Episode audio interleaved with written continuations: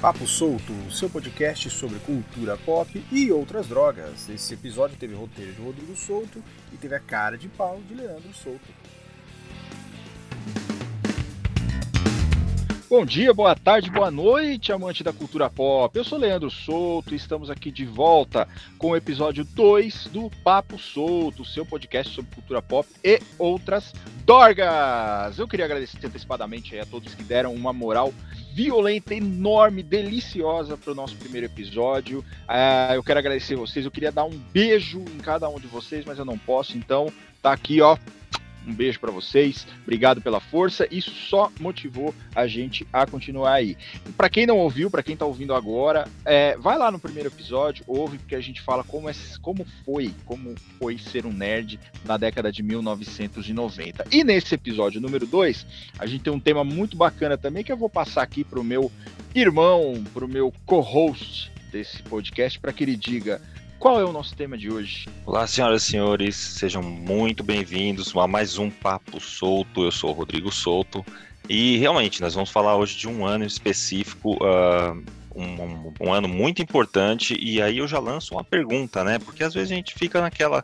É, alguns acontecimentos importantes a gente fala, poxa, eu sei exatamente o que eu estava fazendo naquele momento específico. Como a gente está falando de um ano específico, específico da década de 90, eu vou fazer uma pergunta para você, Leandro. Você se lembra o que você estava fazendo em 1991? Porra, velho. Óbvio que eu lembro. A gente tava morando em Minas, cara. Porra, vai cagar, mano. A mãe vai ficar puta com a gente. Porque a gente... Na é. verdade, em 1991 a gente tava morando em Minas. Então, e, e, e como o Rodrigo aí vai dizer, vai destrinchar pra gente aí, o ano de 1991 é, foi um ano muito importante para a música e não só para o rock, né? Para vários segmentos aí. É, e tem muitas coisas aqui que você não sabia. Você que está ouvindo a gente aí, você desconhecia que aconteceram no ano de 91. E, e como a gente gosta, viu? Como a gente gosta de polêmica também, a gente vai tratar de várias nesse episódio, porque o Brasil gosta de polêmica, né? Então a primeira, já, a primeira pergunta já polêmica para a gente começar a destrinchar, responder aqui, tentar responder, né? é, algumas afirmações, né, de que o ano de 91 foi o melhor ano da música. Você acha que 91 foi o melhor ano da música? Só para começar já a polêmica, Brasil. Cara, se não foi o melhor ano da música, ele foi um marco, assim, um divisor de águas, porque, como eu disse aqui, a gente não tá falando especificamente sobre rock. É óbvio, eu o Rodrigo, a gente gosta muito de rock, mas o Rodrigo é um cara mais eclético que eu. Mas o ano de 91, se ele não foi o melhor pra música, ele foi fundamental, assim, ele foi uma pedra é, basilar da música mundial. Gostei do Pedra Basilar, caramba. Pedra Basilar. É. Você viu que bonito? É advogado, né, cara? Tem que saber Nossa falar, né? senhora. Tem que, é um orgulho, né? Bom, uh, daqui a pouco eu vou ter que fazer, para participar do episódio com você, eu vou ter que fazer uma pós-graduação para nossa. Ah, para quem não e para quem não sabe, o Rodrigo é formado em letras, tá? Eu tô falando esses monte de groselha aqui, mas quem sabe falar e quem manja da, da, da coisa da gramática, Nada. do vernáculo, é o Rodrigo, não mas eu não. Pedra Basilar foi legal, hein? Mas eu, eu não sei se essa palavra estava em uso em 1991. Mas vamos lá, para falar um pouco sobre esse ano, sobre como começou, né? É, mais especificamente aí na música. É, começou lá, na verdade, eu vou falar de um evento, vou jogar aqui para a gente discutir, de um evento que aconteceu mais para o final do ano de 1991, mas que foi extremamente importante, principalmente para aquelas pessoas que gostam de, de rock pesado, né? Uh, a gente está falando do Monsters of Rock de Moscou, em 1991. Só para você ter uma ideia, esse show em específico, ele entrou para a história como um dos 10 maiores públicos da história do mundo. Então, assim, tá competindo com é, é Réveillon em Copacabana em 94, em 93, mas aí a gente está falando de 3 milhões de pessoas. Um, um concerto, um show de rock mesmo, é, dessa magnitude, é, a gente tá para presenciar. E talvez a gente nem presencie, né? causa das regras agora. É, é, então a gente está falando desse show na Rússia, em Moscou, para 1,6 milhões de pessoas. A gente está falando de um público é um de absurdo. 1 milhão e 600 mil pessoas. É um absurdo. E para vocês terem uma ideia de quanta gente é e do quanto isso é representativo, vocês lembram aquele clipe do Metallica, Enter Sandman? Vocês veem aquela, vocês veem aquela multidão de gente, o helicóptero passando. É esse é desse evento que nós estamos falando. Esse evento é tão importante, mas tão importante que ele não teve só é, é, é, óbvio, o Metallica é o mais conhecido, mas para quem gosta de metal mesmo, de trash, de pancadaria, o Pantera tem um clipe da música Primal Concrete Sledge que foi gravado no Monster. Você sabia disso, Rodrigo? Sabia, é não o, só o sabia, clipe, como adoro de... esse clipe. Esse clipe é bom demais, Nossa cara. É, o, o, esse clipe foi gravado na, no Monster de 91. E mais uma curiosidade sobre o Monster de 91 e sobre o Metallica especificamente, que é a entrada da música Enter, Enter Sandman, que é o clipe que foi gravado no Monster de 91, é uma música de Ennio Morricone que é The Ecstasy of Gold. Muita Nossa, gente, eu é achava épico esse momento. É sensacional, cara. Sensacional. É sensacional. Que ela é trilha sonora de Três Homens em Conflito, ou The Good, The Bad and The Ugly em inglês, que é um filme do Clint Eastwood, cara. Que o Clint Eastwood é o protagonista. É um filme sensacional. Maravilhoso. Quem não assistiu esse filme, assista porque ele é fantástico. Clint e além Eastwood do Pode, pode e Lee Van Cleef, que é, o, que é o coadjuvante também. É um filme sensacional. Eu queria só pontuar essa questão da música, porque durante muito tempo eu achei que essa música era do Metallica. Eu sou um idiota.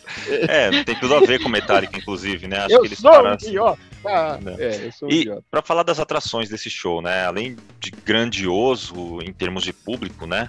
Gigantesco, uh, teve ali um line-up bem interessante, né? Então, uh, você já citou aí o Metallica, o Metallica em 91, a gente vai falar no nosso próximo assunto daqui a pouquinho também.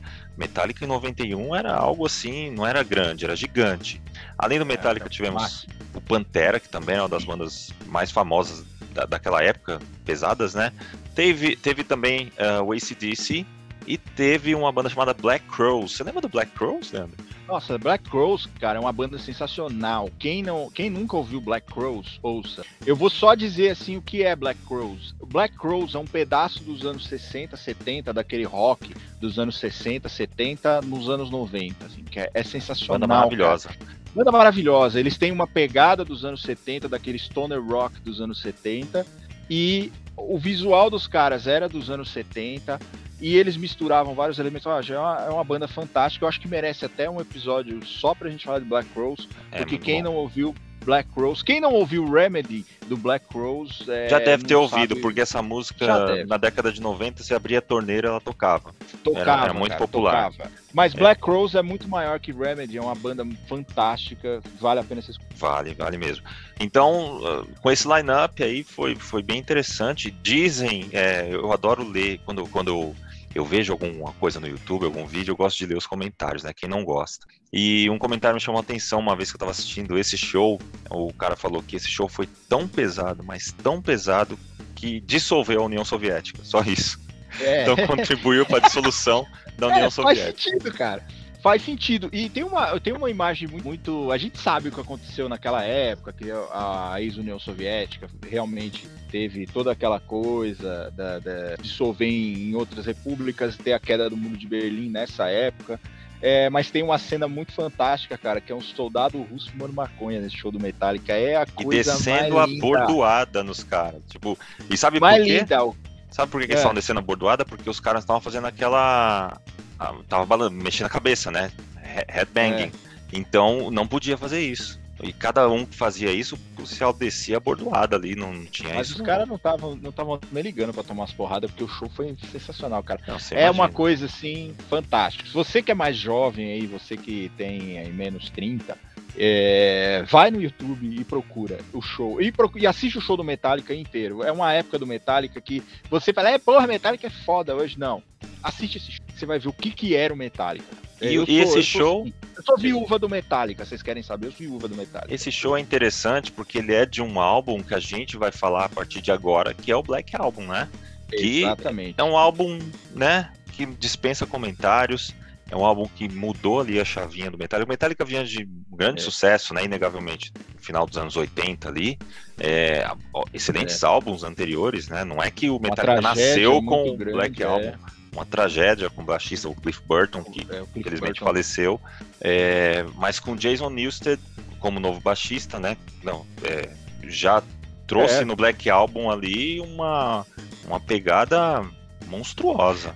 Na verdade, o Metallica fez uma grande sacanagem com o Jason, cara, porque assim, o Cliff morreu antes da gravação de Injustice for All. Então, se eu não me engano, foi o Master of Puppets, foi no CD dele, o disco, né? Que a gente falava LP. Aí o Cliff morreu de uma forma horrorosa. O ônibus é, teve um acidente, ele foi jogado para fora do ônibus e o ônibus passou por cima dele. É uma coisa deliciosa assim de se ouvir no podcast. E é, cara. E aí eles contrataram o Jason, só que se você pegar o Injustice for All, não tem uma linha de baixo no CD. É uma crítica assim, não tem baixo no CD Injustice for All. Você não vai ouvir baixo no CD. Não tem. Então, só, você só vai ouvir baixo mesmo no Black Album.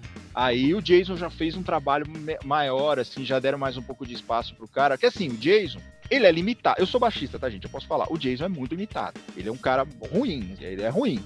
Mas ele tapa o buraco ali. Ele não e é, é igual um cara boa praça, né? Também. E, é, e ali casou bem é. ali os álbuns que ele gravou com Metallica, né? Sabe qual era sabe qual é o, o, grande o grande contribuição que o Jason deu pro Metallica? É, é ele era um ele era uma imagem, cara. Então, ele era um cara assim que ele impunha um respeito. Você olhava para ele assim e falava: "Cara, o cara é fodão". Mas musicalmente, cara, ele simplesmente tapava o buraco. O Trujillo é muito melhor que ele. O Trujillo é um baixista fantástico. Mas, é... Mas e o Black Album tem E o Cliff melhor que os dois juntos, né? Não, o Cliff é melhor que qualquer um, cara. O Cliff é Cliff fora é de série, bom. assim. Muito ele, bom. É muito bom, cara. Ele usou vários elementos. O Cliff, ele seguindo um pouco o que o Leme fazia, ele usava a distorção no baixo muito bem, cara. Muito poucos caras sabem fazer isso. É. Ele fazia muito bem. E o Black Album, cara, foi o primeiro vinil que eu tive na minha vida que é você emprestou pra um amigo seu e esse cara enfiou no rabo. Assim. Eu, eu, eu, lembro disso até hoje, eu quero te socar até hoje. É, e, e, realmente, eu tô virando perito em acabar com, seu, com seus rolês, né? Porque no episódio cara, passado você, você já é. falou que eu gravei Savage Garden por cima da sua fita do Battery. Agora você, é, fala. Você empresta meu vinil duplo do Metallica, o Black Album, pra um amigo seu, ele me devolveu só um. O quem é, quem é um desgraçado que devolve só um disco, cara? Um Mas é. Ele some com o outro. É, esse realmente, esse episódio eu não tenho muito orgulho, não. É porque eu adorava esse, esse Black Album, que por sinal. É muito bom. Você sabe é que não, não, não chama Black Album, né? Black Album ficou é, usual ali. Todo mundo começou a chamar é. de Black Album por causa do, do, do White Album dos Beatles. Mas é. o álbum se chama Metallica, né? O nome dele mesmo é, Metallica. É. Então aí começou a falar, é. falar, o Black Album, Black Album, porque ele, ele, se você olhando assim, ele é todo preto mesmo, mas se você olhar, der uma viradinha nele, você vê que tem uma, uma cobra ali, né? É, tem uma cobra aí da, daquele Don't Tread on Me, que era uma bandeira americana da época da, da, da, dos confederados, enfim, é uma coisa mais complicada, mas é remonta a esse episódio. Né? Um dia a gente pode falar especificamente sobre essa cobrinha, contar a história dela. Isso tem a ver até, inclusive, uns episódios aí meio de racismo na história é, americana. Então não é uma coisa muito se orgulhar do Metallica, não, viu? É, do, da bandeira. Se você quiser saber mais, procure a bandeira Don't Tread on Me. Inclusive, o Metallica tem uma música nesse disco que chama Don't Tread on Me. Que é muito boa. Que fala exatamente dessa. dessa baseada nessa bandeira com essa cobrinha enrolada, mas enfim, isso é lição de casa para vocês. E por, por, por falar nisso, é, você tem uma música favorita nesse álbum? A minha eu já vou nesse colocando álbum, aqui, que é Enter cara. Sandman. Pra mim, acho que é a minha música favorita do Metallica. Cara, eu pra acho que é Whenever Sandman. I'm Wrong, cara. Whenever é, I'm boa. Wrong, eu acho que é muito boa. É My Friend of Misery, eu acho muito boa. Of Wolfen Man, eu acho. Cara, o disco é bom demais, cara. Não tem é. uma, uma música ruim nesse CD, cara. Não tem uma música. Se você for parar pra pensar, Uh, não tem uma música ruim. Se você for, for ouvir esse CD inteiro, você vai ver que Enter Sandman, Sad But True e, e aquela outra lá, Nothing Else Matters, são as menos legais no CD. É, é, é então, quando essas três músicas são as menos legais, é porque o álbum é muito bom, né? Cara, ele tá assim entre os melhores ah, é? álbuns de metal de Ah, eu gosto de Sad But True. Sad But True é boa, é. cara. Ela tem uma, uma, uma, energia caótica muito boa. Inclusive, eu deixo a lição de casa para vocês. Se vocês já ouviram The Who, The D, D, H, E, H, U, que é uma banda da Mongólia cantando Sad But True em mongol, né, no, no idioma da Mongólia, com elementos da cultura da Mongólia também, com o throating, né, que eles chamam aquele throats, né, que é, eles cantam com a garganta, assim, o negócio é meio bacana. Você conhecia isso, Rodrigo, The Who? Não, nunca ouvi falar. The Who que eu conheço Ouve, é a mais cara. famosa mesmo. É, então, mas é The Who com H-U. The Who. Não, vou, vou procurar. Né? Olha só, dicas. Uh, dica, cara. Olha, culturais. Dicas culturais. Quem disse que o Papo Solto também não é cultura, né? Não, e Papo Solto também é piada pronta, porque os nossos, o nosso próximo assunto. É, a gente tava discutindo antes aqui, porque assim, o Guns N' Roses, vamos falar de Guns N' Roses agora. que era, Roses, só fazendo um parênteses, que era na atualidade a maior banda do mundo, né?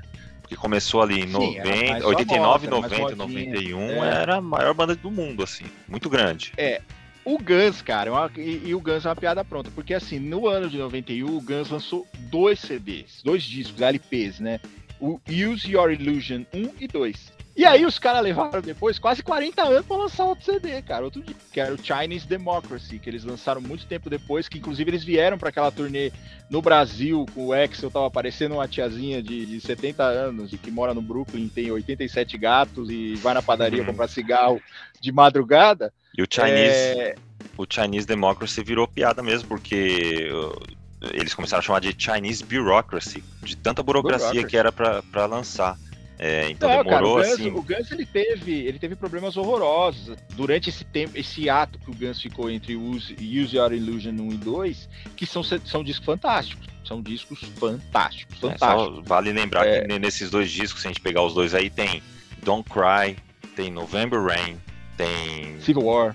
Civil War, então assim, são clássicos, né? São maravilhosos. cara, músicas muito boas. É, eu acho que você tem que, se você falar assim, ah, eu quero ouvir Guns Roses, isso aqui é obrigatório. E o Guns lançou também um, um disco de covers, né? O Spaghetti Incident, que é o, um, um, disco de covers onde eles fazem vários covers de várias bandas. Também também vale muito a pena vocês conferirem. Vale, o Guns era realmente gigante, assim, no ano de 90, 91, começo ali, enquanto eles estavam ali todos harmoniosos e em paz, e o Axel também não estava surtando tanto, é, eles eram a, talvez a maior banda ali do começo dos anos 90, né? É. Muito bem. Vamos falar do próximo álbum, que eu tenho certeza que é um álbum que você gosta bastante. A gente curtiu muito esse álbum aqui uh, juntos, que é o No More Tears, do Ozzy. Esse, Tears, é esse é, é sensacional. O... Esse é discutivelmente um dos melhores CDs do metal mundial. Por quê? Porque nesse CD, cara, você tem uh, No More Tears, a música, Mr. Tinker Train, que é eu é adoro fantástico. Mr. Tinker Train. Mr. Tinker adoro. Train é sensacional, cara. Mama I Coming Home, que é uma música, uma balada fantástica. E curiosidade, curiosidade, nesse CD tem uma música chamada Hellraiser, onde o Ozzy canta com o Lemmy, que era o vocalista do Motorhead, que faleceu há uns anos atrás. É, que era a trilha sonora do, do Hellraiser, que inclusive vai ser lançado de novo. Hellraiser vai ser relançado, não sei se vocês ouviram, se ouviu falar. Não. O Pinhead vai ser uma mulher e os nerds estão loucos porque como que o Pinhead vai ser uma mulher, que não sei o que, não sei o que. Os nerds estão se coçando porque o Pinhead atual vai ser uma mulher. Mas esse CD do Ozzy é sensacional, cara. Fantástico. Eu... A gente fala CD pra, pra hoje, mas. Os é jovens que estão né? escutando aí, o que, como, como que a gente pode explicar? Porque eles não sabem, talvez não saibam o que é o CD, né? É. Se um é, jovem estiver é. escutando a gente assim, é, eu acho que eles não sabem o que é CD, cara. O CD. A gente tá falando, a gente não tá falando nem de CD, a gente tá falando de LP. 91 LP, né? né? Que era antigo ainda, é. cara, que era um, um, disco gigante que você colocava numa vitrola para tocar ah, e era fantástico. Nós falamos isso no primeiro episódio. Era uma coisa uma agulhinha assim, né? Na faixa. É, e, e rezar para ele não riscar, né? É. E, e para vocês terem uma noção, na época, os DJs usavam picapes, eles usavam disco mesmo, eles não tinham sampler que você tinha lá um, uma picape que você mexe sem colocar o disco lá. Você tinha que colocar o disco mesmo, o disco ia rolando e você com a mão ia fazendo os efeitos. É, cara, porra, não era fácil não. É. Agora, mais uma polêmica que eu vou lançar aqui agora. Como você é um bom baixista, é, a faixa título No More Tears seria a Stairway to Heaven do, dos baixistas? Seria. Seria. Porque aquela Ela e de baixo é, algo... Dust, cara. É, é. Eu, eu, sabia que, que você ia afirmar isso, porque na minha Não, opinião é, cara. é 11 entre 10 baixistas que começam a tocar começam por No More Tears, porque assim... No More Tears, cara. É, é absurdo, assim. Então Olha, é a Stairway to Heaven que... do, dos é, baixistas. Stairway to Heaven. Tem três músicas que você baixista tem que passar por elas, assim, assim como todo guitarrista tem que passar por Back in Black, ele tem que tocar Back in Black, essas músicas, é, Paranoid, Smoke on the Water, Saba, Smoke on the Water, é, próprio Starway to Heaven, os guitarristas têm que tocar. O baixista, ele é, ele tem que tocar três músicas. Se o cara não tocar três músicas especificamente, ele não começa, que é No More Tears, né? Another Brick in the Wall, você é. tem que saber tocar. E quando eu aprendi a tocar Another Brick in the Wall, foi um negócio assim louco. Fiquei mó feliz, cara. E Another One Bites the Dust, do, do que é a, a, simplesmente, cara, uma das linhas de baixo mais simples e mais fantásticas da história da música. E que... No More Tears, cara, é bom demais, é fantástico. É, não, fantástico. E você falou de. Qual, qual é a terceira do Queen? é Another One Bites the Dust. Isso, eu posso estar muito enganado. Eu, eu vou, eu posso estar arrumando uh, algumas inimizades com o que eu vou falar agora. Mas tem um single da Dua Lipa que é chupinhado dessa música. Sim, né? ela usa o, ela usa o, eu acho que ela usa inclusive a linha de baixo de Another One Bites the Dust. A melodia como... é bem parecida. É, como a gente tem o Under Pressure, que foi usada por Billy Vanilla Ice. Ah, é Vanilla Ice. Vanilla é, Ice, Vanilla Ice, Ice, beleza. Ice é Baby. verdade. Ice Ice Baby, É, que aquela- ele jura que não, né? Ele falou que mudou uma Ah. nota lá, né? Ah, mudou pro cacete. Ele falou que mudou, ele assim, falou, ele colocou as duas pra tocar, falou: "Não, aqui essa nota é diferente, é uma outra nota, tipo, não é si, é ré, alguma coisa assim".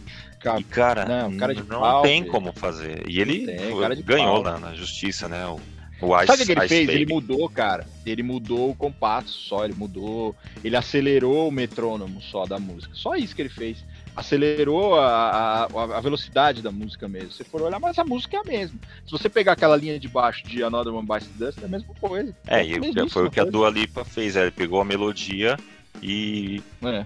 que é uma música bem legalzinha, por sinal, mas eh, isso chama atenção, né? Eh, que, que ela meio que chupinhou aí. É, Salta aos ouvidos. salta aos ouvidos. Agora é momento sublime do nosso, do nosso episódio, porque eu vou falar de uma banda, de uma das minhas bandas favoritas, eu gosto demais dessa banda. Eu não sei se você gosta tanto assim, eu sei que você gosta de algudas músicas. A gente tá falando do Inexcess. E Next, É, Michael Hutchence, o grande Michael Hutchence. Eles lançaram no ano de 91 o álbum Live Baby Live, que foi no, no estádio de Wembley, um álbum ao, ao vivo, né? Que eh, tinha lá 400 milhões de pessoas, estava forrado de gente naquele show, virou até documentário, virou CD, DVD depois. Que lá eles tocam os maiores sucessos da banda, né? E assim, Michael Hutchins é um dos maiores frontmans, frontman da história eh, deste mundo. Não, não tô exagerando. Aliás, não sei se você tá. É, não, isso é verdade. Ele, eu posso compará-lo ao novo Jim Morrison. Eu posso dizer que ele, Ele é é o a cara do Jim Morrison, né? Ele é bem Ele é parecido. Morrison. Era, né? É. Era, né? Aliás, sobre, sobre ele, ele era, sobre ele ter sido um dia, é, você sabia que uma nova investigação disse que ele não morreu do jeito que ele morreu? Que disseram que ele morreu? É, alguns Diz dizem que, ele foi não morreu acidente. durante um ato sexual ali de enforcamento, que ele se enforcou com cinto e acabou É. perdendo o controle e morreu. Novas investigações dizem que parece que isso não é verdade. Vamos falar isso num outro episódio, porque vale a pena a gente falar sobre Michael Hutchins, a importância dele.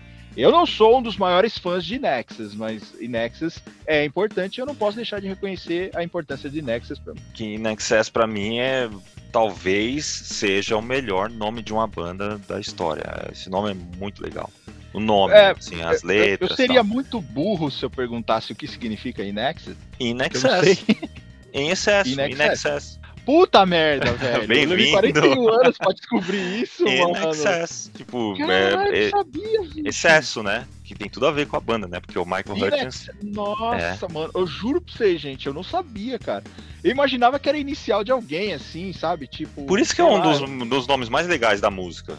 Eu gosto Velho, muito não- desse nome. Nossa, como é que eu não vivi até agora? Como é que eu vivi até agora sem saber disso? Eu juro pra vocês, eu tô, eu tô espantado, eu não sabia, não. É, não, Ui, muito legal. E, o- e o nome Live Baby Live, como é um álbum ao vivo, algumas pessoas chamam de Live Baby Live, porque a escrita é a mesma, é, né?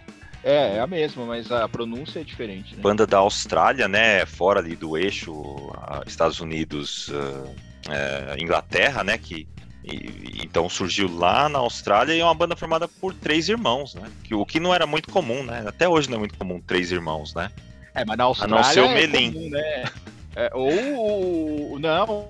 O, qual é aquela outra banda lá? O Hansel, cara. Bee Gees, né? Também. Pô, Bee Gees, né? Bee Gees eram o quê? Os 10 irmãos, Jackson 5, tinha um monte de banda, É. cara, que era formada por irmãos. Tem o. Tem o Melim é também, não sei se você. Eu sei que você gosta muito de Melim. Já adoro. Eu sou muito fã, nossa eu tô até. Fico até doido. Ah, mas, Mas era a banda de- com três irmãos. Banda de irmãos. Ah, tem o, o próprio ACDC, tem os irmãos lá. E, aliás, ACDC Mas são dois, né? não é uma banda da Austrália, né? ACDC é uma banda da Escócia, que foi pra Austrália. Então, Exatamente. fica aí, a, a dica eram dois, né? O, Malcolm morreu, agora tá só o Angus. É, Young. não. Legal. E ah, eu sei que você falou que não gosta muito, não é uma das suas bandas favoritas e tal, o In Excess, mas você tem alguma música favorita deles? By My Side. Vai mais tarde demais, né? Vai mais side, na, na, na lata. Assim. É... é música pra fazer criança, cara. É música pra fazer criança. É. Vai, vai mais side, é Essa... é música pra fazer menino, cara. É, não, eu, eu gosto. Tem um álbum deles que chama Kick, que é genial, assim, dos maiores álbuns aí é, do rock. É.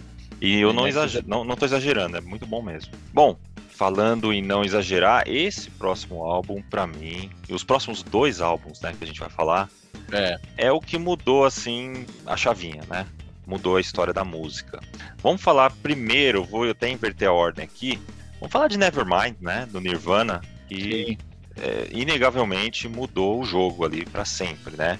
É, você concorda começou, comigo? Concordo, cara. Concordo porque o Nirvana foi. O Nirvana, cara, o Nirvana foi, na verdade, um chute na porta, né? Então, assim, a gente tinha um, um movimento muito é, dos anos 80, assim, aquela coisa do glam que vinha dos anos 70, chegou nos anos 80 com as os caras com cabelo né? permanente, as hair bands, é, o próprio Bon Jovi, cara, era assim, ó, Bon Jovi, White Snake, Rat, Dokken, todas as bandas de, de, hard rock, Poison, é, o próprio o próprio Pantera, cara, era assim, os caras tinham um cabelo todo, todo louco. O Pantera, até o Cemetery Gates, era uma banda de glam rock, praticamente. Era né? uma banda de glam rock. Você tinha o Kiss sem máscara nos anos 80, né? Você tinha essas outras bandas de... Você tinha o, o Wasp, você tinha várias bandas, Twisted Sister, Twisted Sister, 80, Twisted Sister. vieram com essa coisa toda do, do... O Nirvana, o que, que o Nirvana chegou falou, mano, nós somos uma banda de garagem, foda-se, nós somos cara fedido, foda-se, nós não tomamos banho, a gente faz umas músicas podres, a gente usa droga e é isso, cara. Então, o Nirvana chegou. O Nirvana, cara, a importância do Nirvana também pro rock é assim, uma quebra de paradigma. Você tinha o, o, movimento do rock pesado lá, né? Você tinha o trash dos anos 80, o trash de Bay Area dos anos 80, né? Que é aquela coisa do, do trash mais pegado, mais arrancado. Você tinha o hard rock, você tinha as, as hair bands. E aí veio os caras, velho, três malucos, falando, ah, é. vamos fazer uma música aqui, ó. E três eles... acordes, fudidos, os caras Exatamente. Fudidos, eu acho que eles pegaram, eles mudaram não só a questão visual, eles trouxeram para essa simplicidade, né?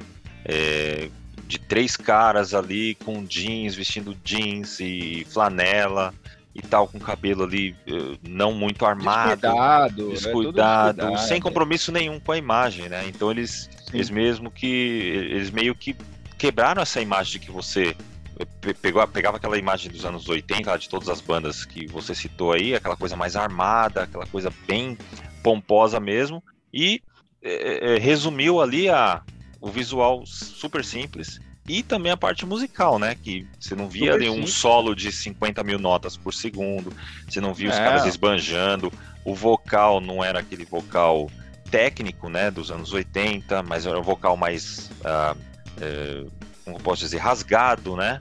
Mais simples, o batera ali, Dave Grohl também, numa pegada muito mais simples do que aqueles, aquelas viradas fantásticas que os caras faziam, faziam no, nos anos 80. E então eles mudaram não só a parte visual, trouxeram para um, uma simplicidade ali acessível, como a parte musical também. E ali algumas músicas, eu é.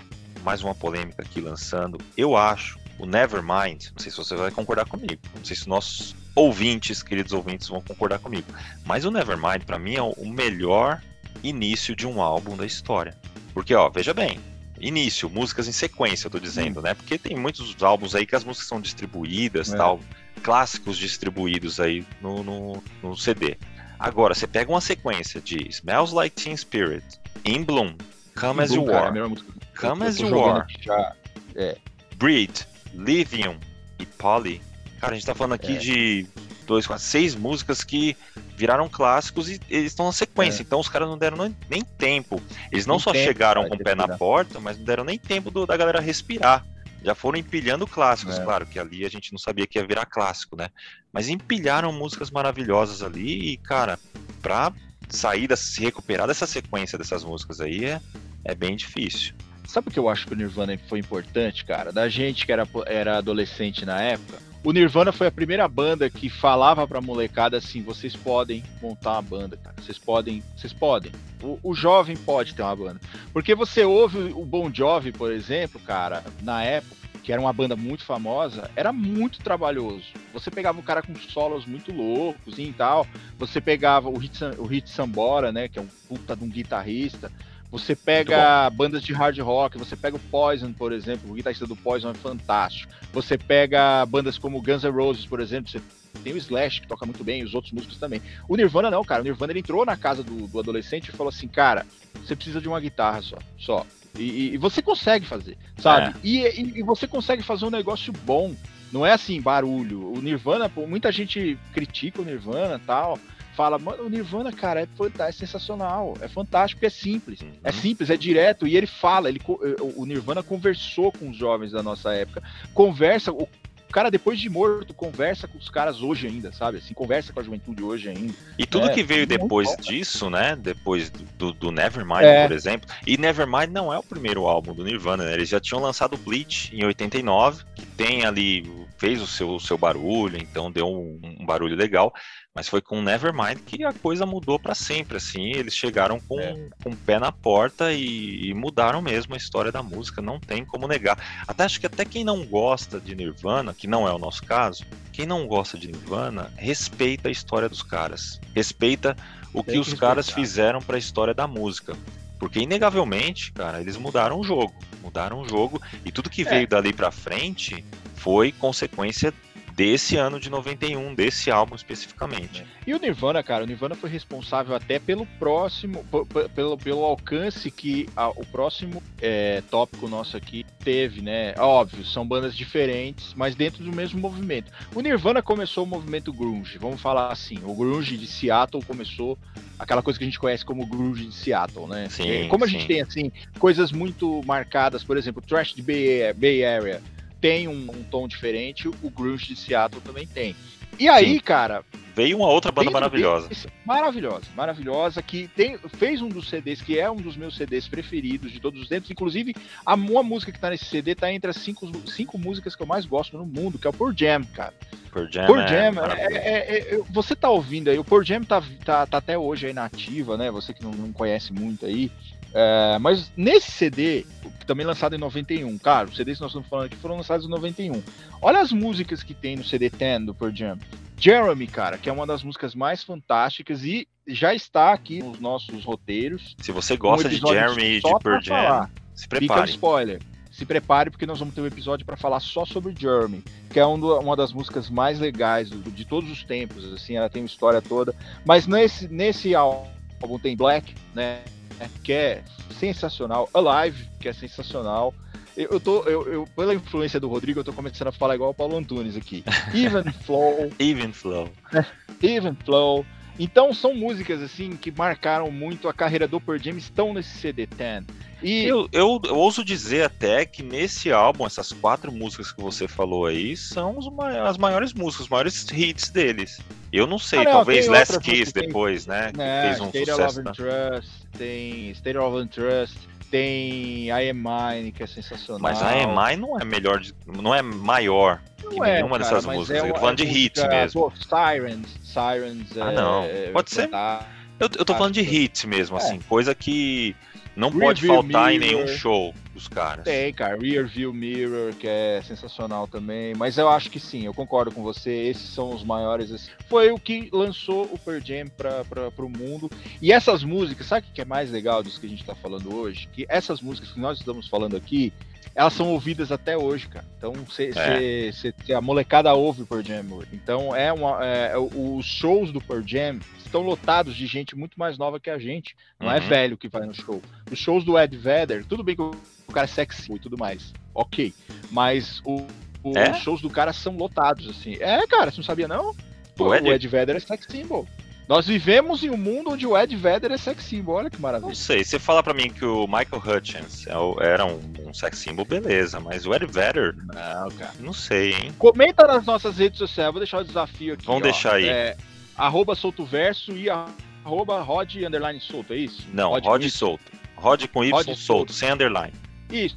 Marca a gente lá, você tá ouvindo, você concorda que o Ed Vedder é um sexy? Manda o Excel era. O Excel era, hoje ela é uma tiazinha gateira. Vendedora de cosméticos. que fuma Deb vermelho. Ai, que bosta da merda. Vamos, vamos adiante, vamos, vamos lá, vamos adiante. Agora, agora eu prefiro que você. Eu, eu, posso, eu posso iniciar, só eu prefiro que você fale, porque assim, é uma, essa é uma das bandas que eu menos gosto no, no, mundo. Eu não gosto dessa banda de jeito nenhum. Então, mas o Rodrigo. Esse é o motivo. Banda, porque eu acho que a... Motivo de ruptura deste, deste canal, desse podcast, porque é a banda que o Leandro menos gosta, que tenho certeza disso, e é a banda que eu mais gosto. Que é a banda, na minha opinião, é. a melhor banda da história desse mundo, desde que os dinossauros comiam livremente aqui na Terra, circulavam aqui livremente. Que a gente está falando do U2, que é a minha banda favorita. E em 1991, eles lançaram o maravilhoso, espetacular, sensacional Actum Baby. Nesse álbum, acho, acho que ficou, ficou exagerado, Forcei muito. Imagina. É. Não, é o Achtung, né? Que é atenção em, em alemão. É, em alemão. E esse disco tem toda uma Aí, história, os né? caras são nazistas, mano. Como é que eu vou gostar de uns caras que são, são nazistas, bicho? Eu vou te explicar a história, não, eu, eu vou explicar não. especialmente pros nossos ouvintes. Olha, eu tô falando nossos ouvintes, eu, eu nunca pensei que ia falar isso. Mãe, venci, viu? Olha, eu tô Aí, falando mãe, nossos tá ouvintes. a gente, aliás, a nossa mãe ouve o podcast. Ela falou comigo hoje que Vencemos. podcast. Então, vou maneirar minha língua. Vencemos. Vencemos. Eu tô falando os nossos ouvintes, que são maravilhosos, por sinal. Bom, vamos voltar a falar, falar de maravilhoso do YouTube, né? Vou te contar a história, vou contar pro, pro pessoal aí a história desse álbum. O YouTube quase acabou.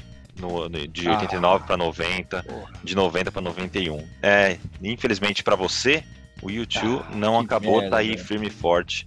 É, e aí eles. É, ou eles se. Tava uma briga danada, né? O, o Bono não tava se entendendo com o The Edge, nem com, com, com, o pessoal da. o manager da banda, né? E eles de, podiam tomar uma decisão, eles deveriam tomar uma decisão. Ou separava a banda, acabava para sempre, ou eles iam para estúdio e gravavam alguma coisa. E aí eles estavam com a crise ali de criatividade e não tava rolando, né? Não tava saindo nada ali dos ensaios, não estava produtivo o negócio.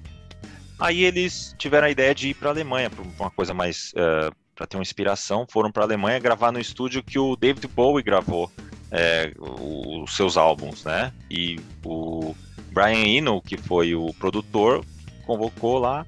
E numa sessão lá de ensaio, os caras estavam naquele. Tava emperrado ainda, não tava saindo nada, tava meio sem, sem ideia. E aí o The Edge tocou simplesmente os acordes, os primeiros acordes da música One, que é, talvez seja o maior sucesso da banda até hoje, né? E aí, a partir desse, parece uma coisa, né? A partir desses acordes, a partir dessa música One, aí o destampou ali a, a criatividade dos caras e eles fizeram tal, os maiores clássicos da banda. É, estão nesse álbum, né? Não só nesse, mas o Joshua Tree. Deixa eu te fazer uma pergunta. Todos é os discos são álbum, bons. É nesse álbum que tem uma música que tem um clipe de Ed chupa o pé de um cara, não? Não, e, e você está completamente enganado. Isso não aconteceu. Você está falando de Numb, do, do, do, que é do pop. Hã? Ele rói a unha do pé do maluco no clipe, velho. Nojo. Não, é, não é, é. isso. É no, no, disco seguinte, que, que tem essa música e tá tem bom. esse clipe. Mas como a gente tá falando do ano de 91, e isso não pertence ao ano de 91, muito menos a esse álbum, é, devo dizer que depois é, da gravação desse álbum eles saíram em turnê, que é a turnê chamada Zul TV, que uh, não sou eu que estou falando, né? Como muito fã da banda, uh, são várias publicações que falam que depois dessa turnê Zul TV Tour, a, a coisa, o, o, o, business mudou. Assim, as turnês mudaram é. de patamar. É como diz o cara do Flamengo lá, né? Outro patamar virou. Patamar. Outro patamar. Porque a partir dessa. Pra você ter uma ideia, o palco tinha um carro pendurado um carro de verdade, pendurado. O Bono ligava para Casa Branca encomendando pizza, chamando táxi. Então, assim, a forma como se dava um show, se deu um show a partir dessa turnê mudou. A coisa ficou mais grandiosa e ficou mais performática a partir do, do Zul TV. Então, eu peço um pouquinho mais de respeito com essa banda, né? E não, eu tenho certeza que muito, eu tenho certeza que muita gente que está ouvindo a gente agora ama essa banda. Tem gente que não gosta também, que eu sei. É. É, ninguém é perfeito, né? A gente sempre tem. O irmão da gente sempre deixa um, uma. Como é que fala? Uma decepção pra gente, né? O Rodrigo é exatamente essa. No caso, é, várias. Várias, né? Inclusive, várias quando a gente for falar de British Pop, British Pop, né? British Pop, nós vamos falar exatamente dessa decepção. Mas enfim, prosseguindo. Bom, mas um, você soltou uma vez que gosta de Where the Streets Have No Name. É a única. É a única, ué. Eu, eu, gosto. É uma música que me lembra dos anos 80. É um negócio mais. É, como é que fala? Não é melancólico. É, que, aliás. Quando a gente é, é, me, dá, me traz nostálgico. Uma, uma, uma, nostálgico, tudo bem. Isso é. me, me, me, remete ao, aos anos 80 e eu gosto dos anos 80. Eu Aliás, eu não sei qual que é o que álbum é melhor, se é o Acton Baby ou o Joshua Tree. Tô em dúvida ali, é, os dois são maravilhosos. Se a, gente um dia, se a gente um dia for falar de capas de álbuns, que eu acho que seria uma coisa bacana, é, eu acho que Joshua Tree está para YouTube como Nevermind está para Nirvana. São assim as capas mais é, marcantes. É, você bate realmente. o olho naquela capa, você vê o moleque com um capacetinho lá do Joshua Tree. Talvez o boy vê... também seja muito muito emblemático, a foto do molequinho é. lá de capacete e tal. É, a foto do moleque com capacete é do boy ou do Joshua Tree? Não, do o Joshua Tree ah, é a é árvore, né? Tree. Ah, entendi. É árvore. Tá, é. Não, é verdade, é o boy, então é o Joshua Tree. Eu falei, acabei de falar uma das maiores merdas. Mas, não, você tá falando né, que a capa legal é o boy, tenho... né? É, do ah, moleque ah, com capacete. Joshua então, Tree é, é o... árvore. Vocês entendem por que, que eu falo no começo aqui que o Rodrigo faz o roteiro e eu faço a cara de pau? Porque assim, eu não banjo nada, eu tô aqui pra falar merda só. Mas enfim, é o que eu queria dizer. Quando você vê essa capa, você já associa automaticamente ao YouTube. E quando você vê essa capa do, do, do nenenzinho que deu uma treta essa do nenenzinho nadando que ele processou no Ivana, né? É, depois de ganhar muito dinheiro, né? Você, depois de encher o rabo de dinheiro, agora foi processar. Fica fácil. Bom, não processa as pessoas. Processa eu poderia, eu poderia ficar falando de YouTube durante três dias seguidos, porque você sabe, né? Mas é, como a gente tem que seguir aqui, eu vou falar de uma banda que eu vou, primeiro vou perguntar. Você já ouviu falar, claro que você já ouviu falar, mas o que você sabe, o que você conhece, que tipo de informação você tem de uma banda chamada Primal Scream? Porra nenhuma. É, não sei, não manjo, não sei o que é. Quando você fez o roteiro Primal Screen, eu falei, hum, é aqui eu vou ter que colocar o corte lá na hora da edição, porque eu não manjo nada, não, nada, nunca vi música nenhuma dessa banda. Então eu te faço o convite para ouvir o Screamadelica, que é um álbum de 91. Screamadelica. Screamadelica. Tem um A no final, Screamadelica que hum. uh, também é um álbum, o Primal Scream não é o primeiro disco deles, mas também eles pegaram ali toda, ó, dizem as más línguas, eu ouvi falar que o, o Primal Scream é tipo o Rolling Stones regado a êxtase. Você ter Olha, uma ideia. Já, já, me interessou, porque assim, eu gosto tão pouco de Rolling Stones quanto de êxtase. Isso, uma das maiores bandas mais da história. de êxtase do que de Rolling Stones, porque Rolling Stones eu não gosto, também é uma banda que eu também não gosto. Não me cancelem. Então não, não é, peço para você assistir, é, escutar o álbum inteiro, Screamadelica, que eu já fiz isso e é uma experiência. Eu posso estar cometendo algum, alguma heresia aqui, mas eu vou falar que o Screamadelic é tipo um Dark Side of the Moon dos anos 90. Em termos ah, de. Então vou... Não, em, em, termos de experiência, não em qualidade, né? Porque tá. Dark Side of the Moon, poucas coisas têm aquela qualidade. Mas em termos de é. experiência, é. você coloca ali o Screamadelica, fecha os olhos e ouve do começo ao fim, cara, você é transportado para outros lugares. Então, se você não quiser escutar o, o disco inteiro, ouça Come Together e Moving On Up. Que são dois singles aí dessa, desse álbum que são bem bacanas. Tá? Então fica o convite fica aí, hein? Fica a dica aí pra eu galera vou. também que não conhece. É, Screamadelica é sensacional. E tá? aí eu vou ouvir Screamadelica do Primal Scream, mas eu queria retomar o controle da minha vida e dizer sobre um dos falar do ano de 91, que no ano de 91 um dos maiores artistas de todos os tempos, isso é inegável, isso é indiscutível, apareceu totalmente diferente né, do que a gente já tinha conhecido ele ali nos anos 70, nos anos 80, e lançou um mais fantástico de toda a história da música. Eu tô falando, sim, de Michael Jackson. Aí a gente concorda muito. Nossa, Michael Jackson é, ele entrega o entretenimento de forma completa, assim com Dangerous, que é um dos melhores de, de todos os tempos da música mundial e extraterrestre, interplanetária, é outra coisa que veio assim. O cara é o rei do pop, gente, não vai ter um maluco maior não que vai ele. Ter, assim. não vai. E ele e... provou e ele deixou isso bem claro quando ele lançou Dangerous. É, né, não, não tem, não tem. Ele já chegou arregaçando, né? Porque você lembra tão bem quanto eu do clipe de Black and White. É. Que foi é. assim, é, você pega MTV Brasil começando ali em 1990 começou, né? Então tava bem no comecinho. É, a, questão do clipe, do, do, do videoclipe, tava bem, bem assim, todo mundo tava, tava assistindo, tecnologia. tecnologia. É. E aquele clipe de Black and White, que começa com a participação do Macaulay Culkin, é fantástico, porque deu início ali, você pega uh, o Macaulay Culkin com o pai dele ali tendo uma discussão, o pai dele chamando a atenção dele porque ele tava ouvindo uma, uma música muito alta, aí ele fala, ah, então tá bom, pegou uns puta amplificador assim, plugou a guitarra, deu aquele acorde, o pai dele foi parar na África, só com o barulho do, do acorde. É, e aí o Michael Jackson né? começa, né? é, é tipo We're Not Gonna Take, né?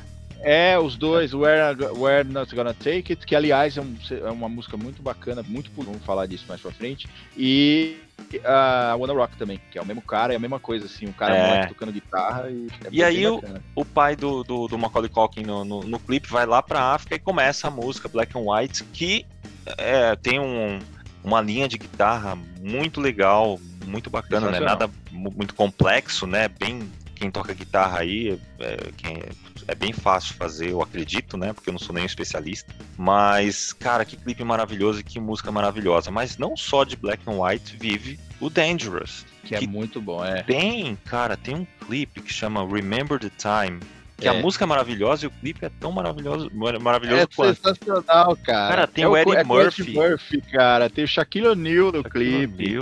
Tem, tem, aquela cara. modelo que eu esqueci o nome, cara. É a Naomi Campbell? Naomi não? Campbell, isso, ela mesma. Naomi Campbell. É um, é um, é um clipe. O Michael Jackson, gente, pra vocês terem a noção, o que vocês conhecem hoje do pop, dessas coisas de mega produções, clipes, é do Dangerous pra frente. Ah, é. tem o, é, o, Smooth Criminal também que ele fez lá atrás, que é o Smooth Criminal que também, mas assim. Não, tem o, o Thriller, né? que mudou tudo. Thriller, é, mas o que ele fez em Dangerous para o pop atual é, do visual do não só a música, porque esse CD tem Black or White, tem Jam, tem Heal the World, Remember the Time, We Will Be There. Então, assim, é um CD muito bom. Mas o que ele fez do visual desse CD, com o clipe, como o Rodrigo falou, Black or White mesmo, que tem aquela coisa das pessoas irem mudando de, de, de, feição também, né? Era um negócio assim, cara. Você via aquele 91, você é. falava, meu, eu tô no. O futuro chegou, sabe? Assim, tipo, meu, é é, é, muito louco isso, porque a gente não, não, era difícil ver essa tecnologia.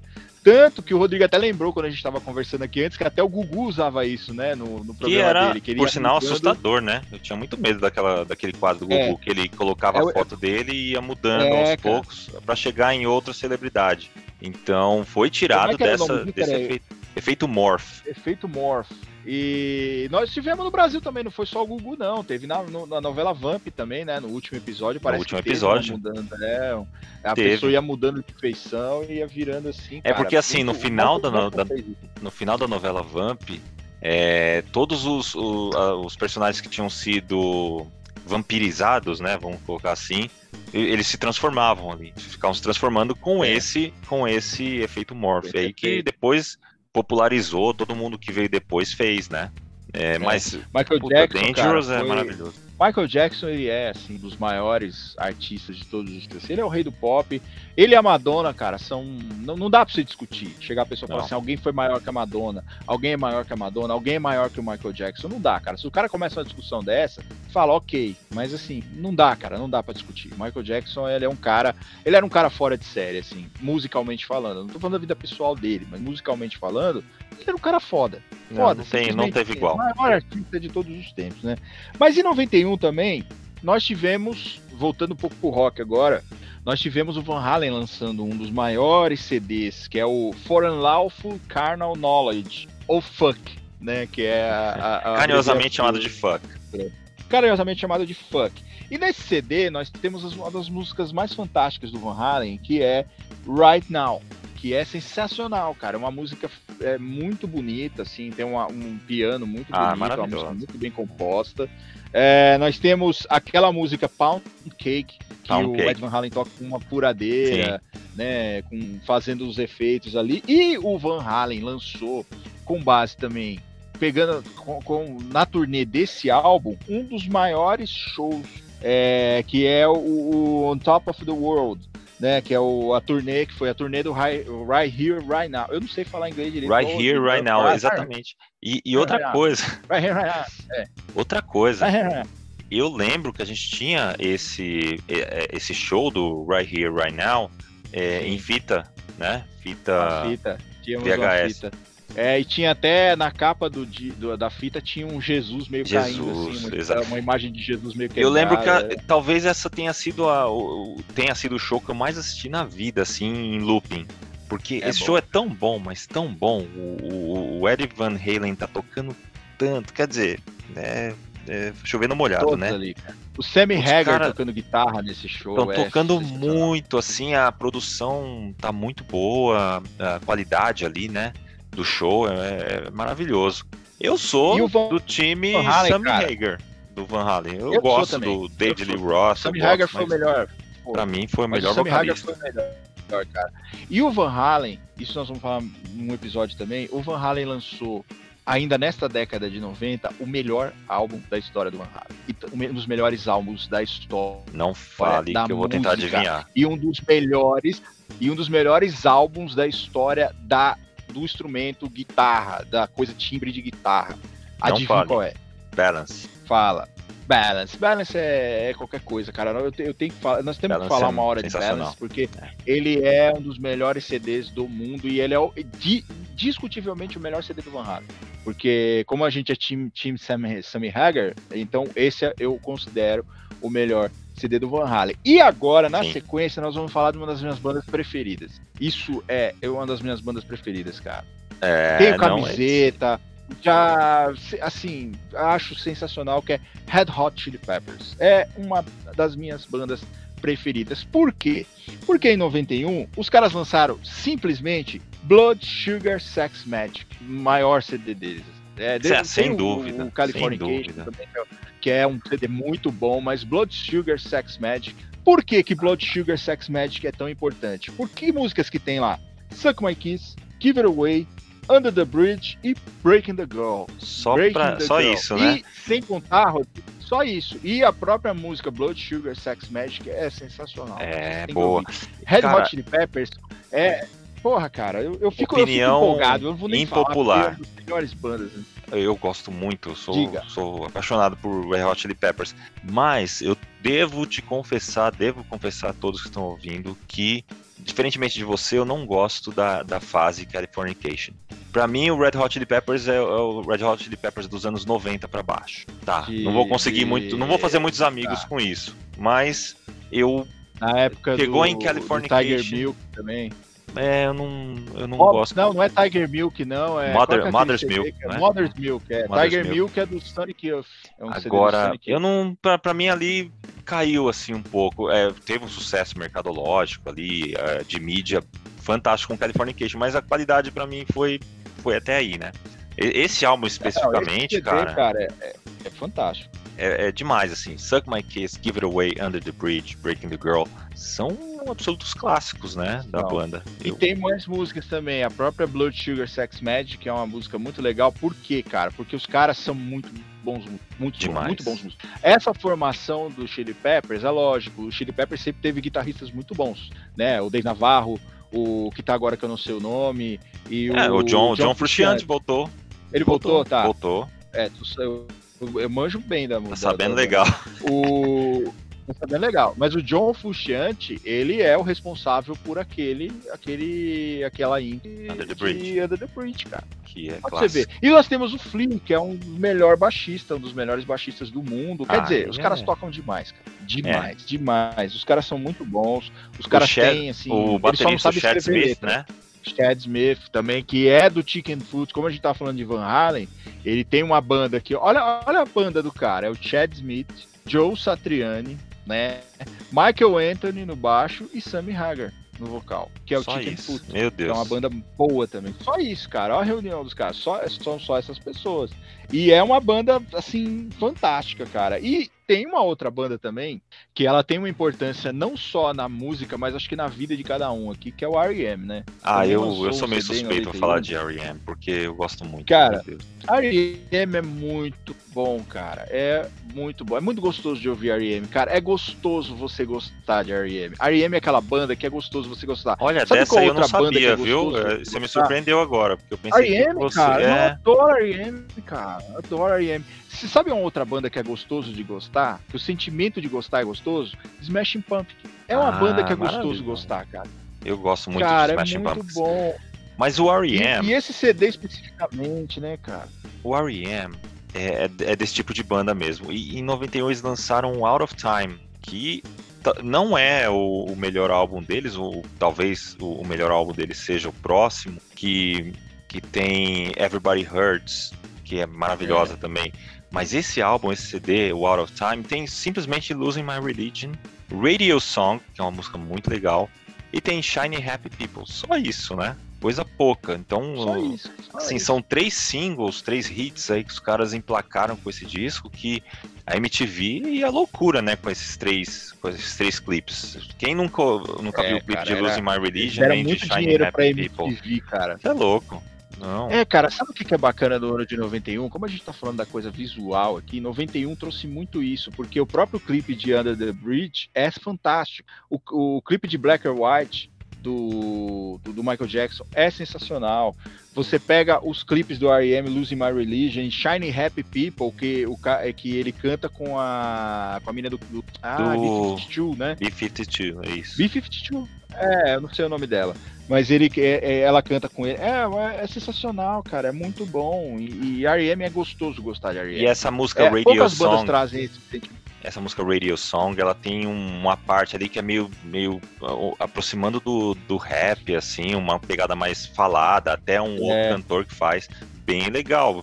É. Para aquele tempo, é, ninguém tava fazendo, né? A não, ser, a não ser o Faith No More com, com Epic, trazia uma coisa assim, é, mais, mais Faith No More, cara. rap, assim, que a gente também é uma banda que a gente precisa falar. Cara. Agora, se a gente avançar 10 anos, a performance do R.E.M. no Rock in Rio de 2001 é uma coisa assim absurdamente impressionante. O R.E.M. A qualidade é daquele show é impressionante. Bem, é, e eles souberam parar na hora é certa. Poucas, é, souberam parar na hora certa. Falaram, ó, não dá mais, chega, vamos cada um fazer uma coisa, porque os caras envelheceram muito bem, assim, musicalmente falando, né? É, você tem bandas que não envelheceram, no meu ponto de vista, tão bem como o Pearl Jam, por exemplo. O Pearl Jam não tem aquela pegada do Ten. Então é, é, é, uma banda que é boa, mas ela não envelheceu muito bem. O, o Chili Peppers, eu ainda eu, eu acho que Californication é um álbum bom, mas não se compara a Blood Sugar Sex Magic. Eu acho não, que são coisas diferentes. Mas o R.E.M., o R.E.M. foi envelhecendo bem, cara. O R.E.M. era assim, cada CD que o R.E.M. lançava era um hit. Então os caras emplacavam um hit, é, emplacavam um clipe fantástico atrás do outro. O R.E.M. envelheceu muito bem. Eles, eles avançaram na história, sempre num nível muito alto. E como o Rodrigo disse, eles pararam num nível muito alto. Então eles souberam parar no topo. Cara, né? não é igual banda assim que tem... acaba na merda e os caras. Não, não tem banda que fica forçando a barra, né? E é, volta. Se falar faz... do Iron Maiden, eu vou, eu vou brigar com você. uma turnê. É, esse talvez seja o, o maior ponto, né? Que a gente. de discordância nossa. Além do YouTube, seja o Iron Maiden, né? Mas vamos, vamos chegar lá, vamos, vamos chegar lá assim. Realmente eu acho que o, que o R.E.M. envelheceu muito bem, soube parar na hora certa. Cara, tem uma música do R.E.M. que eu sou completamente louco, que é Night Swimming. Não sei se você conhece, é uma música hum, piano e voz, assim, que uma baladinha maravilhosa. Depois dei uma procurada assim, que é genial. É, e a próxima banda, eu acho que você vai poder falar um pouquinho mais do que eu. Eu gosto muito. É, curti bastante também, que é o Skid Row, Skid que Row, em 91 eles lançaram o Slave to the Grind. Você, grind, você é. gosta mais do que eu, eu acho. Eu gosto de Skid Row, cara, e eu acho que Skid Row é uma banda muito injustiçada, porque é, por causa do Sebastian, que é a mulher mais linda do mundo, Sebastian Bach. Ficou é estigmatizado, é né? Não, falando de é sex symbol, né? Não, na moral, o bicho, o bicho é bonito demais, cara, é bonito demais. Mas, voltando aqui, ele canta muito. Ele é um puta de um vocalista e ele foi muito injustiçado na época. Por quê? Com quem que ele concorria, cara? Com Axel Rose. Com Axel. Só. É. Era Axel Rose de um lado e Sebastian Bach do outro. Só que tinha o Mike Rowe, Patton cara, também que fazia muito sucesso, né? Tinha o Mike Patton, mas o Skid Row, cara, ele era muito, ele era um pouco diferente do Guns porque ele tinha uma pegada mais crua, mais metal, né? E o, e o Sebastian sempre foi um cara que gostou muito de metal. Ele, ele canta, ele tem uma banda de metal hoje, então, ele, assim, metal mesmo, no estilo Judas Priest. E, e ele foi muito injustiçado na época, né? Então, aqui do Brasil mesmo, cara, porra, é, cuspiram no cara, é, xingaram o cara, num show é, que. Então, teve, né? Acho que o Skid Row fez com o Megadeth, humilharam o cara, ofenderam o cara, então é uma merda. Mas é uma banda muito boa. E confiram as músicas de Row. Skid Row é uma banda muito Esse boa. álbum fez muito you, sucesso, viu? Esse Quick álbum. Jesus. Cara, é um álbum foda. É muito Esse álbum tem, se não me engano, tem boa, Monkey Business, né? Monkey Business, Monkey Business. E é tem... bem pesadona é e... muito bom, cara. É bem é legal. Bom. Se eu não me engano, tem eles... Life também. Não, não é desse. Não, não, não é. é. Eu, se eu não me engano, é do, é do próximo. Que também é isso que eu tô falando. Tá. Até esse álbum, o Slave to the Grind, eles tinham uma pegada muito mais pesada. Depois eles foram suavizando a coisa, mas com esse álbum, eles venderam assim absurdamente, conseguiram entrar nas paradas lá de, de, sucesso, Billboard e o, e o, caramba, mas foi assim um, uma porta de entrada, um, um belo cartão de visita para depois eles lançarem os maiores sucessos lá, é. os maiores hits, né, com até a ajuda da MTV. Mas eu gosto bastante também de e eles cantaram, é, E eles gravaram uma música também chamada Psychotherapy, que é sensacional, que é um cover, né? Não sei se é do é do Ramones essa Psychotherapy música, engano, é né? Psychotherapy. Acho que é, é dos é Ramones. Do Ramones, eu acho. É. É. é. então, eles gravaram também e, e muito bom, muito legal. Cês, eu acho que vocês têm que ouvir. Molecada nova aí que tá ouvindo a gente aí, ó, bela indicação. É, ouçam Slave to the Grind, Skid Row. É, e nessa pegada também, o Skid Row, ótima banda. Eu tenho uma banda que aí a gente divide o gosto, né? Que eu, eu gosto tanto quanto você. Ah, que é, o maravilhoso é, Mr. Big. Mr. Big é fantástico. Eles lançaram em 1991 o álbum Lean Into It, que tem, é. pô, no, o maior clássico da banda, sem dúvida alguma, que é To Be With You, a baladaça. Sucesso nas rádios é. do, de todo o Brasil. É, Todo mundo que aprendeu a tocar um dia tem que aprender a tocar essa música. O Rodrigo, inclusive, toca o solo dessa música, tá? Denunciei. O Rodrigo toca muito bem essa música. Mr. Big é o, aquele fenômeno da banda que, assim, ela é uma banda, basicamente, que quem gosta é músico. Porque os caras tocam muito bem. Então você tem uh, você tem o, o Pete que infelizmente faleceu recentemente, né? Ele estava é, com a doença degenerativa e morreu baterista. Você tem o Billy Sheehan, baixista, que é um dos maiores baixistas. É, você tem verdade. o Eric Martin no vocal, que é um dos maiores vocalistas. Que tem o timbre mais bonito, talvez, e... do rock, né? Ele tem um timbre. Mais ele, bonito do rock. Ele é um tampinha, assim, ele é muito baixinho, mas tem um vozeirão. É, tem. E você tem Paul Gilbert, cara, que é um dos maiores guitarristas de todos os tempos. Que, aliás, Rodrigo, vou te dar uma lição de casa ouça Racer X, que é a banda do Paul Gilbert, que é uma banda sensacional também. Se você gosta dessa coisa mais é, progressivo do Paul Gilbert tocando Gosto. mesmo, ouça a banda dele, que é Racer X. Boa. E o, o Billy Sheehan, ele tem diversos outros aí. Ele tocou com o Steve Vai já. Ele toca agora no Sons of Apollo com o Mark Portnoy, que era do Dream Theater, com o Bumblefoot, que era do Guns N' Roses, e com o Jeff Scott Soto, que cantou muito tempo com o Ingrid Malmsteen, então eles têm uma banda agora, Sons of Apollo, que é uma banda que reúne esses caras também que são foda demais. Mas o Mr. Big, cara, o Mr. Big, ele tem muita música boa. O Mr. Tem. Big, essa música To Be With You ficou mais conhecida, mas o Mr. Big tem umas músicas. O Mr. Big tem uma música que chama Just Take My Heart, que se você não chorar ouvindo essa música, você perdeu a humanidade, você não, você não viveu, cara. E Que é uma das coisas mais lindas do aqui vai a informação. Eu, tenho quase certeza que Just Take My Heart é desse álbum. Provavelmente seja. Eu acho que foi lançado na mesma época. É. To Be With You, não só essa, não só, é, mas é, Wild World também eu acho que é desse álbum. É, que é um cover, né? Que não, Pepe Wild World. Não. aliás, vocês, vocês que ouviram aí Pepe e Neném cantando uh, Baby, Baby, nada. É Wild World do. Sabe o que é mais legal desse. Eu não sei se também é uma gravação, né? Eu acho que, é, eu acho que eles regravaram também. É uma versão, é um cover, né? É um cover. É, é um Mas você sabe que é, o que é interessante dessa nossa conversa, desse nosso podcast, é que a gente vai. Começou com Pantera, com Metallica, com esse DC, e agora a gente tá falando de Pepe e Neném, olha que legal. Pepe e Neném. Mais eclético Cara, que isso é impossível. É porque a né? gente. É, mas vai, vai, vai, é, ainda nesse- nessa edição vocês vão ver ainda onde a gente vai chegar, né? A coisa Porque vai degringolar. Muita, muita merda, pra gente- vai degringolar. E eu acho que seria interessante agora a gente falar do talvez uma das maiores bandas, né, que é o Queen, né? Porque em 91 o Queen lançou o que eu também considero um dos melhores, não é o melhor CD do Queen, mas talvez uma das É, eu melhores ia músicas pontuar do Queen, isso. que é o Eu ia CD. Inuendo, que é o CD Inuendo. A música Inuendo é uma obra de arte. Assim. Depois eu acho que eu vou, eu vou, talvez eu cometa uma injustiça aqui, mas depois de Bohemian Rhapsody, Inuendo é a melhor música. Assim, Tem uma pegada. Eu acho que ela não fez total.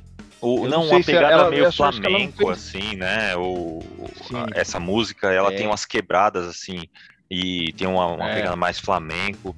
Esse CD, como você disse, concordo plenamente.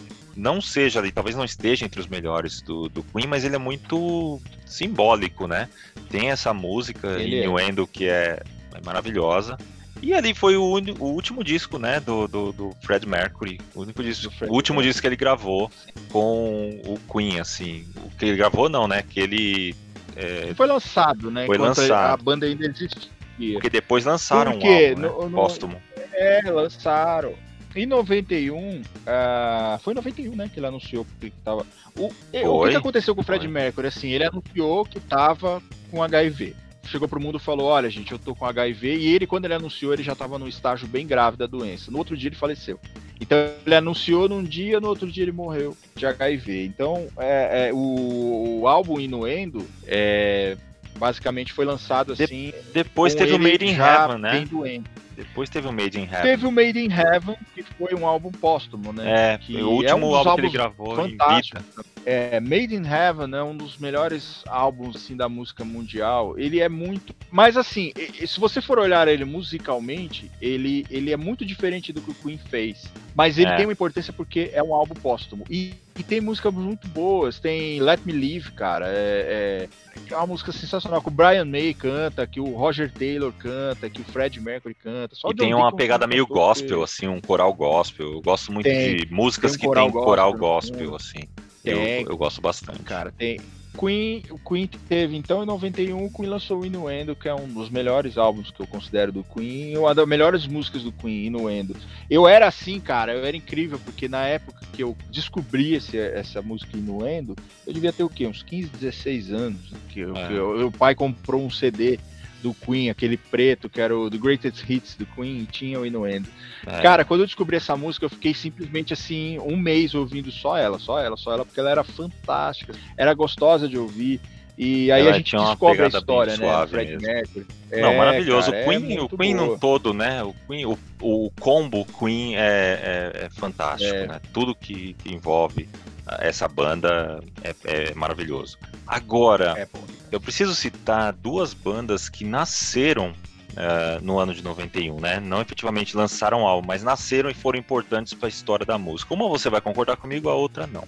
A primeira que você não vai concordar, que mudou tudo aí o cenário, que é muito importante citar aqui, é o Oasis. O Oasis nasceu é, em 1991 que também está no, no hall de, de, bandas favoritas aí, das minhas bandas favoritas. E a outra banda foi o Rage Against the Machine, que aí você concorda comigo, Que né? está no hall das minhas bandas favoritas, né? Eu gosto está bastante no hall das também. minhas bandas favoritas. Eu gosto é muito também. Demais, cara. É, e são que bandas que nasceram momento, em 91. É, que em algum momento também a gente vai falar das duas, que são bandas muito importantes, assim. Claro, o Oasis é ruim, é, mas é importante. Agora, Rage Against the Machine é uma banda aí que, cara, é outra banda que, como Nirvana, mudou um pouco o paradigma da questão aí, é, dessa coisa do rock, né? Mas eu acho que agora, pra gente finalizar, assim, o grande finale do nosso, do nosso podcast, a gente tem que falar um pouco do Brasil, né? No Exato. ano de 91. E vamos começar com porrada já, com porrada na, na, na Moringa já. O que, que aconteceu 91, no Brasil em 91, lançou, hein?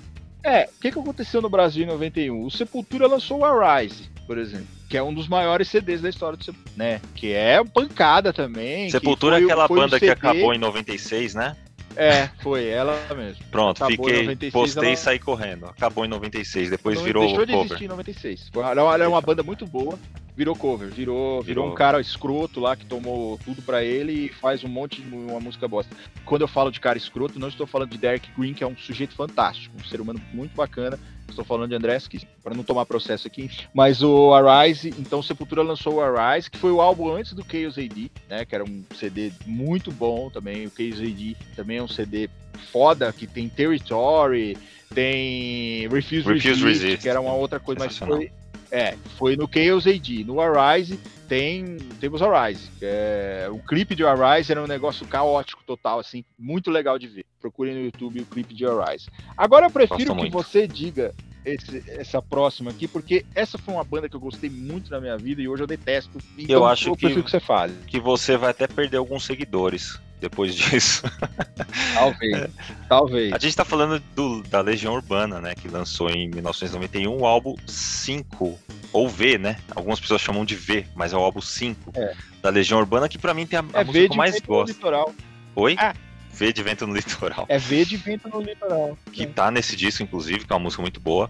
Mas é. nesse disco tem a música que eu mais gosto da Legião Urbana, que é Sereníssima. Eu sou completamente louco por essa música. Mas ainda tem é, O Mundo Anda Tão Complicado, tem Teatro dos Vampiros também, que são músicas que fizeram muito sucesso, né? Sobretudo naquele, naquele acústico MTV. É, também foi, foi muito bom depois de alguns anos eles lançaram. Então, Além da Legião Urbana, eu sei também que você não nutre uma simpatia pela próxima banda que eu vou falar. Que já nutri muita, cara. Foi uma Engenheiros das minhas preferidas, mas hoje eu acho chatinho, cara. Eu acho chatinho. Eu acho, eu acho tão chato ah, que cara, é, chato igual. É... Cara, Engenheiros do Havaí é chato igual você mandar uma foto pelada no grupo da família do WhatsApp. É, é chato, sabe? É chato. Não, eu, eu, eu, Pega discordo. mal. É, o Engenheiros é aquela banda que pega mal, sabe? Eu Não, Engenheiros é maravilhoso. Engenheiros, Engenheiros é demais, ah, assim. Ah, cara. Várias assim, variáveis assim, é. É um é, disco. Engenheiros tem um álbum muito bom. E eu, e eu tenho que reconhecer. É, que é o acústico MTV, é o ao vivo MTV. Eu acho 10 é um mil álbum, destinos? Um, um, álbum muito legal do Engenheiros. É o 10 mil destinos, é? 10 mil destinos, isso. Que, que é um álbum bom. Mas a gente assistiu bastante. Sabe o que, que eu não gosto de engenheiros, cara? É dar muito trabalho engenheiros, cara. Que a letra é muito. os negócios muito louco. É, mas sabe? aí que é bom, pô. Não, velho, não. eu é quero bom. deitar. Humberto Gessinger é gênio. Ah, Pronto, cara, é falei. é chapado, é chatíssimo. Ele é o espara-roda. Nesse sabe? álbum... É aquele cara que chega assim, os caras falam, ih, lá vem o chato. Não, não, é, ele, não. ele talvez não seja ali da, da patota, né? Da, da, do, do rock nacional, né? Então, talvez ele... ele não tenha amigos, é isso que você quer dizer. É, talvez, talvez isso. Mas ele é. é um gênio incompreendido, eu diria. Ah, e pelo jeito dele, assim, de levar as coisas, de tratar algumas questões, ele possa afastar as pessoas, mas uh, eu gosto bastante, eu gosto muito dele. Ah, não. E nesse disco tem uma, uma, uma, outra. Tem uma música que eu gosto bastante. E você já gostou dessa música que eu sei que é Herdeiro da Pampa Pobre. Sim. E essa que música... eu não sei se é do Engenheiros, né? Eu não sei se essa é uma música do. do... Essa música eu acho que ela não é do Engenheiros Havaí.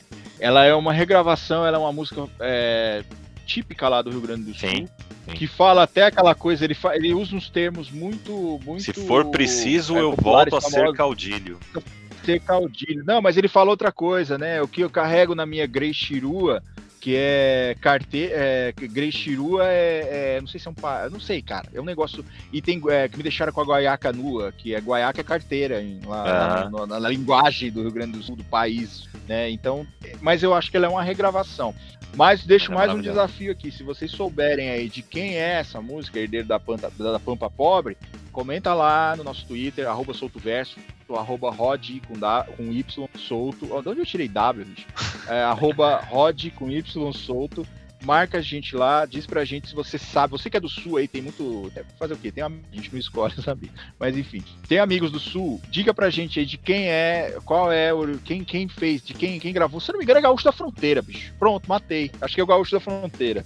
É. Mas aí, fala pra gente aí. Você fala aí pra gente. Fala pra gente. E agora? E agora vamos falar de um assuntinho gostoso? Vamos um falar de um assuntinho gostoso, gostoso ah, que, vamos falar, vamos falar. como quem gosta muito de música, e é o caso nosso aqui, e de vocês que estão escutando aí, há de concordar que uh, os três artistas que a gente vai falar agora na sequência, queiram ou não, mudaram o cenário da música brasileira.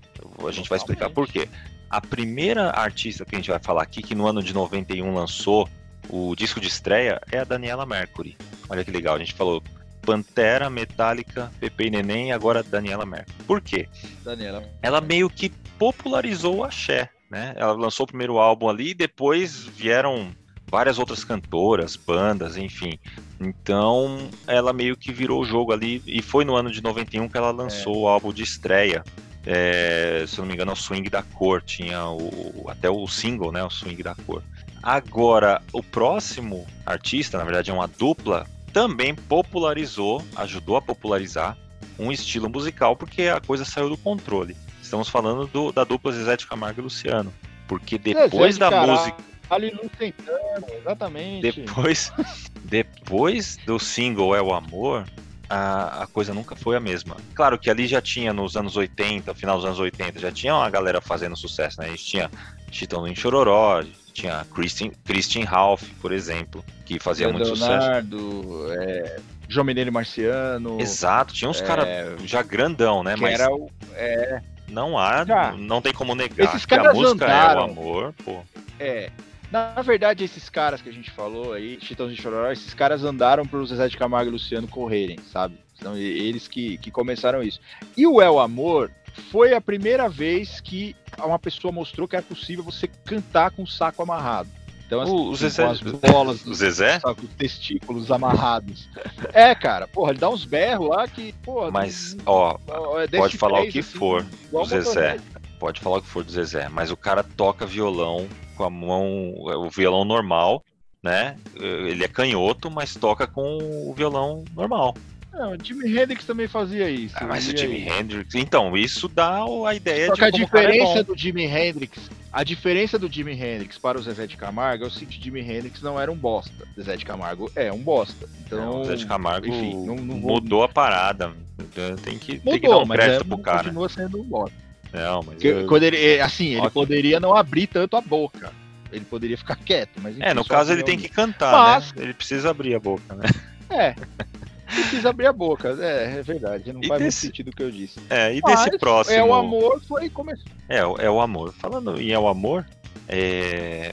o nosso próximo artista aqui, a dupla, na verdade, mudou. Então a gente falou de quem mudou a chavinha do axé, a gente falou de quem mudou a chavinha do sertanejo, vamos falar agora quem mudou a chavinha do pop, muito embora tenha começado com a música sertaneja, que estamos falando de Sandy Júnior que inegável, lançou também um álbum, o primeiro álbum, um álbum de estreia em 91 e depois disso uh, o resto é história, né? A gente já sabe o que aconteceu aí é, com Cara, essa dupla e com pop Sandy nacional. Júnior. Sandy Júnior, sabe qual foi a ideia de Sandy Júnior? Foi o maior exemplo de trabalho infantil nesse país que não tem lei coibindo trabalho infantil. Sandy Júnior foi. Porque assim, os pais colocaram os moleques para trabalhar, os moleques tinham idade da Bia, pô. Já estavam trabalhando, estavam cantando. Então isso aqui foi uma, eu acho que foi um abuso infantil aqui, colocar essas crianças para trabalhar cedo. Não, brincadeiras à parte. Eu acho que hoje eles não é... reclamam não, viu?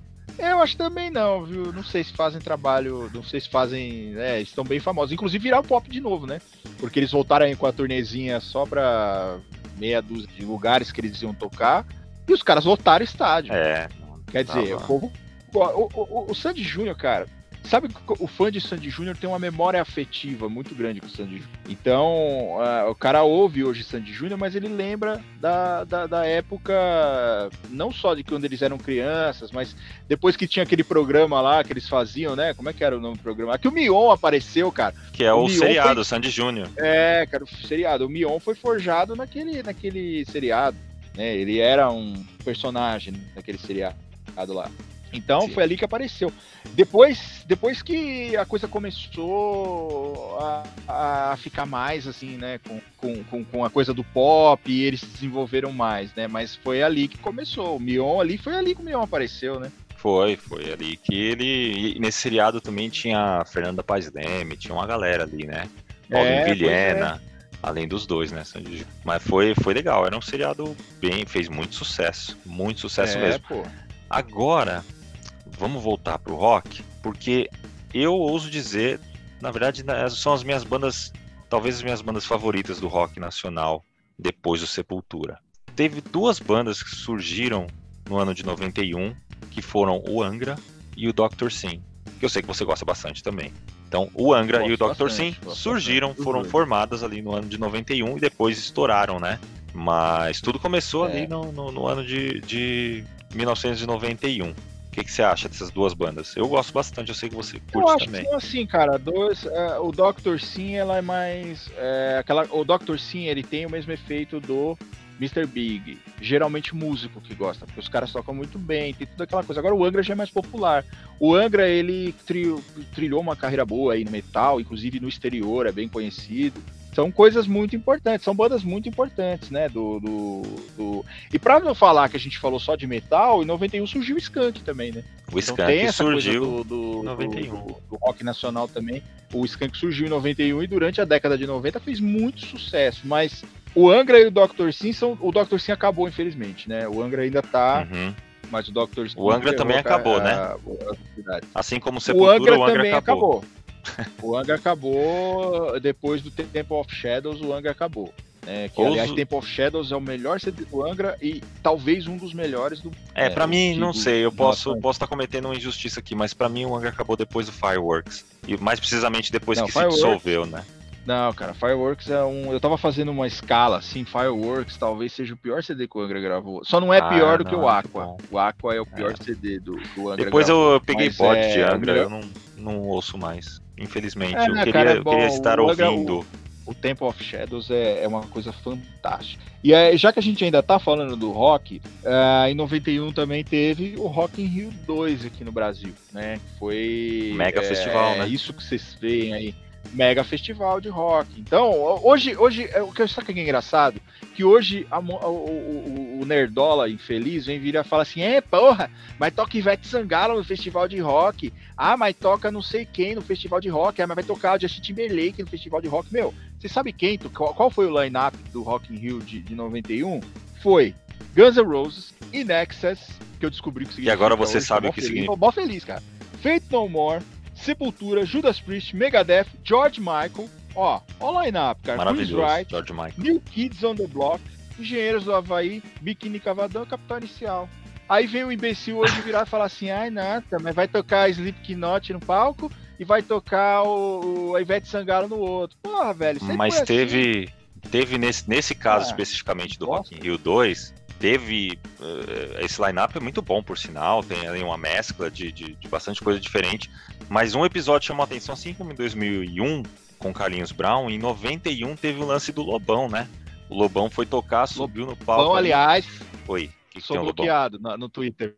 É, não dá nem Lobão. pra você mandar Sou nada pra ele. Twitter Lobão. Mas tiveram a Não, brilhante é, ideia eu, de eu colocar o cara.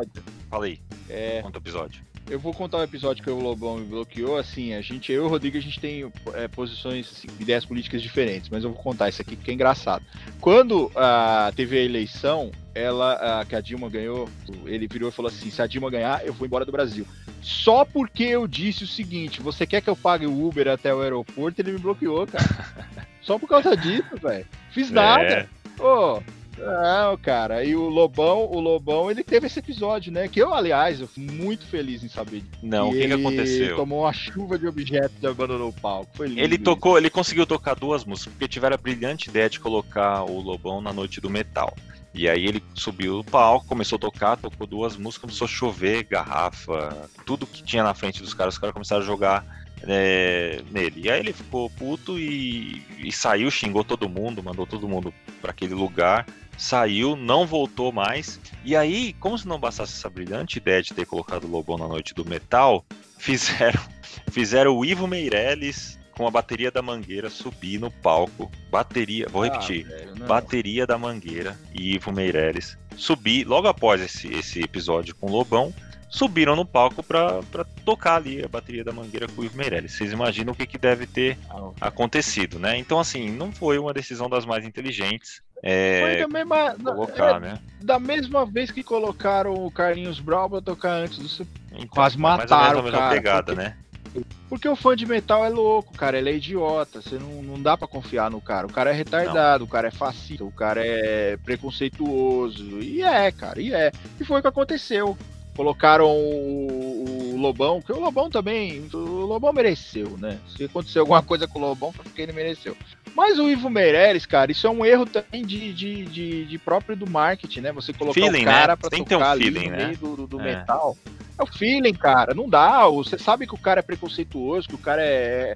Que o, o cara que gosta de metal, ele é preconceituoso. E aí você, você sujeita o cara, faz o cara se sujeitar a um negócio desse, como o Carlinhos Brown mesmo, que.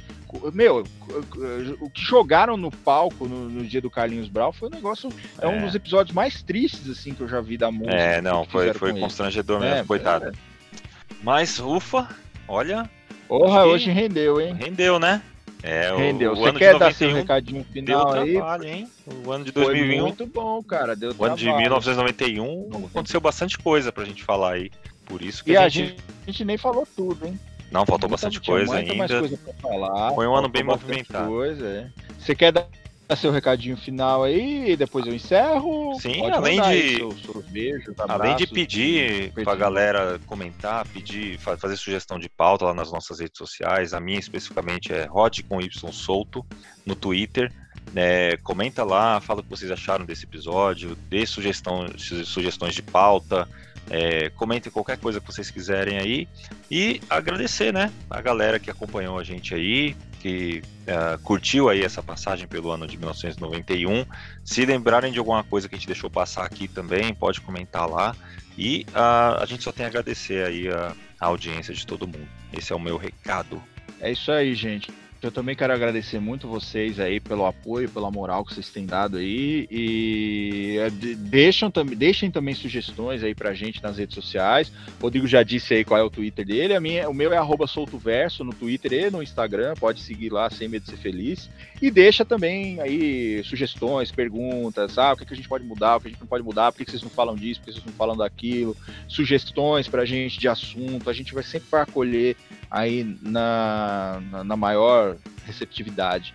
E deixando aqui um spoiler e uma surpresa, logo logo teremos rede social própria, né? Porque também já está na hora da gente ter a nossa rede social. Sim. E continua aí ouvindo a gente gente, continua aí, segue a gente aí no seu agregador de podcast, né? Dá aquele like, é, compartilha com os amigos se você gostou aí da, da dos assuntos que a gente está tratando, se você se identificou, se você descobriu uma coisa nova, compartilha com os amiguinhos aí, que isso aí dá uma força muito grande para a gente poder continuar aí fazendo podcast para vocês. Rodrigo, quero te agradecer mais uma vez, quero deixar Opa. aí um beijo para todo mundo e aguardem que logo logo tem aí nosso episódio 3 aí. Um beijo para vocês. Tamo junto, obrigado aí, um abraço pessoal. Valeu, Leandro. Um abraço. Falou.